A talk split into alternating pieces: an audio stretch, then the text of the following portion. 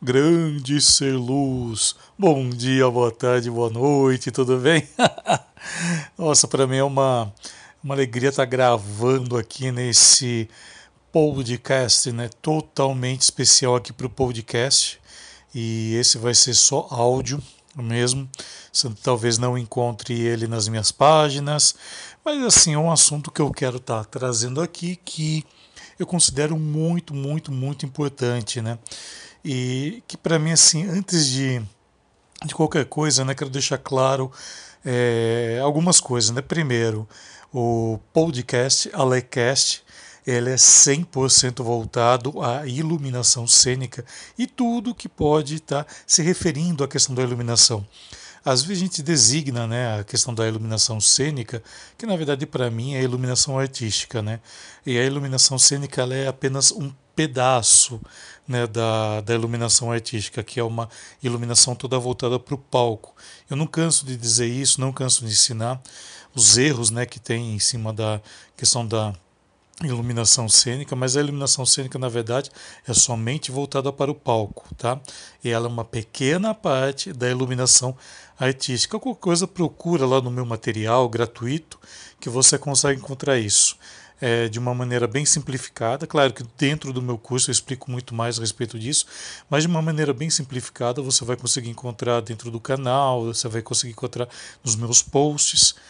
E o que eu quero estar tá falando aqui hoje, né, trazendo esse assunto que para mim é extremamente importante, é algo que eu falo em todas as minhas palestras, eu não canso de falar isso em aula, não canso de falar, é, escrever né, a respeito disso também, que para mim tem algo que é extremamente importante quando se faz um projeto de iluminação, seja ele voltado para o entretenimento, né, que é teatro, dança, shows, eventos em geral, quanto para arquitetura, né, que toda a, a, parte da arquitetura, né, que aí vai envolver residência, vai envolver, envolver comércio, vai envolver indústria, seja lá o que for. Pode perceber, né, você já deve ter percebido isso, se não percebeu, pega essas, essa sacada que é bem interessante antes de qualquer projeto, de você criar qualquer projeto, existe uma coisa extremamente importante que é o ser humano. Eu vejo né, que muitos profissionais se preocupam muitas vezes em estar tá mostrando tecnologias, em estar tá mostrando a diversificação que tem de todo o material que a gente, vamos chamar assim, que é, que é substancial, aquilo que a gente pode pegar, aquilo que a gente, né, é o hardware, né, é, e na verdade isso, né? Assim, eu não sou contra, tá? Deixa eu deixar claro isso, porque eu vi que eu tenho que deixar as coisas bem claras aqui, que não, senão fazem confusão das informações. Tá? Eu, não quero, eu quero deixar claro o seguinte: eu não sou contra tá, o uso de softwares, não sou contra o uso de consoles, pelo contrário, eu sou extremamente a favor. Só que eu acho que quando a gente pensa num projeto, existe uma coisa que é extremamente importante: é o ser humano. Então, dentro da metodologia que eu pratico, né, que eu criei, que eu trouxe, eu tenho isso dentro do meu curso, que é o método Possibilidades da Iluminação. É uma das coisas que eu falo que é principal sempre você vai perguntar o quê. E esse o quê é muito interessante quando a gente faz essa pergunta, que é uma pergunta mágica. É uma pergunta que ela vai fazer você abrir sua cabeça, ela vai fazer você abrir sua mente para que você entenda realmente o que precisa ser iluminado. É a partir do momento né, do o que que você vai entender a questão também dos signos, né? O signo ele é muito importante, principalmente para iluminação artística. E você vai ver que atrás de todo esse símbolo, né, o signo, o nome que você quiser dar, não tem nenhum problema. Você vai ver que ali atrás de tudo tem um ser humano.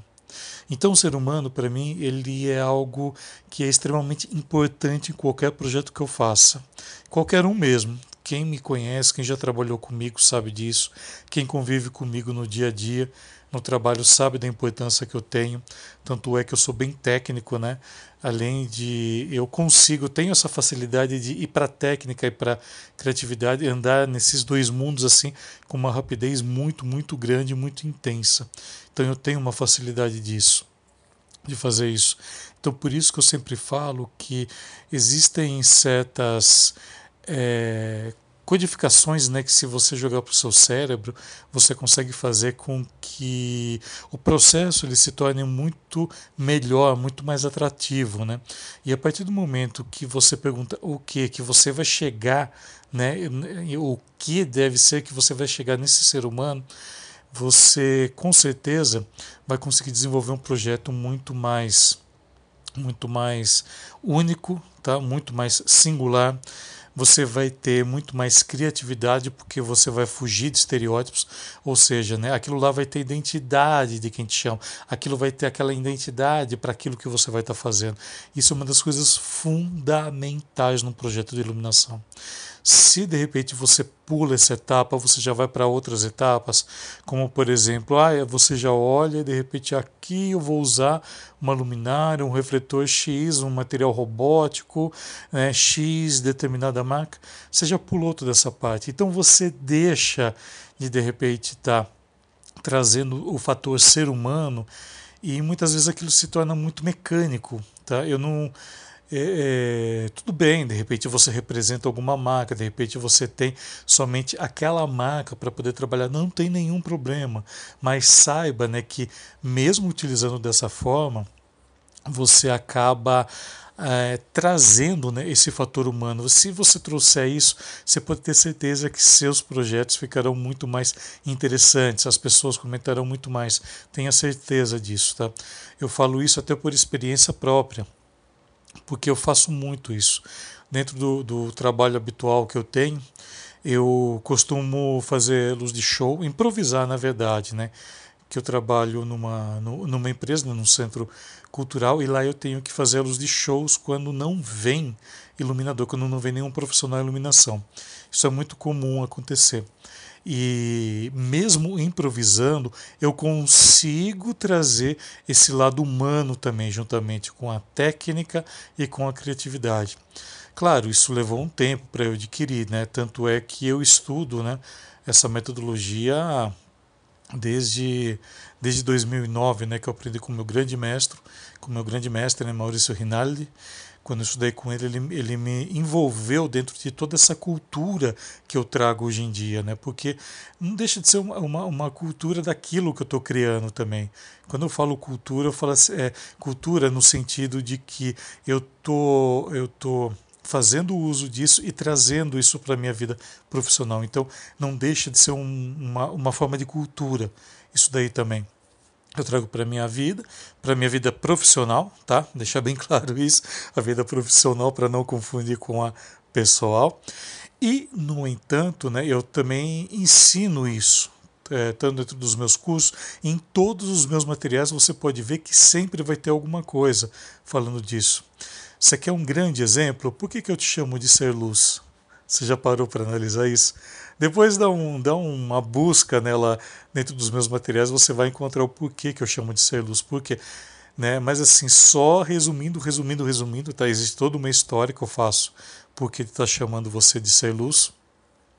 Mas primeiramente por quê? Porque eu vejo você como um ser humano né, como um humano, seja homem, seja mulher, né, sabe, não tem nenhum problema, pode ser no mundo todo, porque para mim o ser ele é igual, né, a essência humana ela é igual para todo mundo.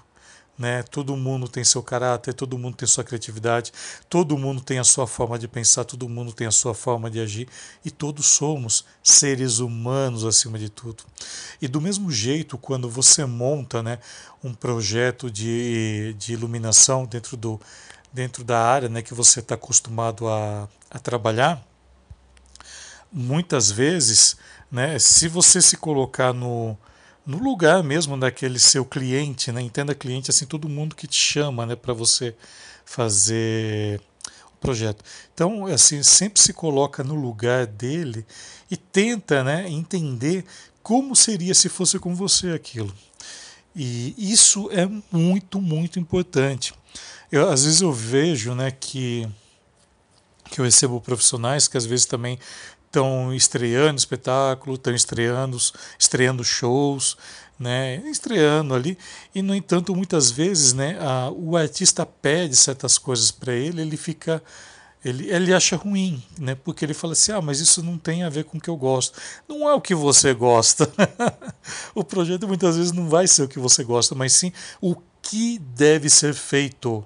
Né, para aquela pessoa que está ali, para quem vai usufruir daquela luz, para quem vai estar na frente daquela luz, para quem será iluminado mesmo naquela luz. O nosso trabalho, então, ele consiste nisso, em entender o ser humano desde sua base, certo? É, então, então para mim, isso é algo assim extremamente relevante dentro de um projeto. E, e é por isso, talvez, que, que, que eu consiga né, trazer todo esse dinamismo. Né? Eu consiga, eu tenho uma facilidade tremenda de estar tá trazendo com, com, com a cara de quem me chama, com a cara do espetáculo, com a cara daquela direção. É, e tudo isso assim de uma maneira sem, sem fazer cópias. Né? E uma coisa que eu falo, né, muitas vezes eu, eu, eu vejo muita cópia, muita cópia, saber que é fazer igual tal. Mas assim, eu acho que você tem que buscar inspirações. Mas um dia, algum dia eu vou falar disso, algum dia, outro dia eu faço um podcast totalmente especial para isso, né?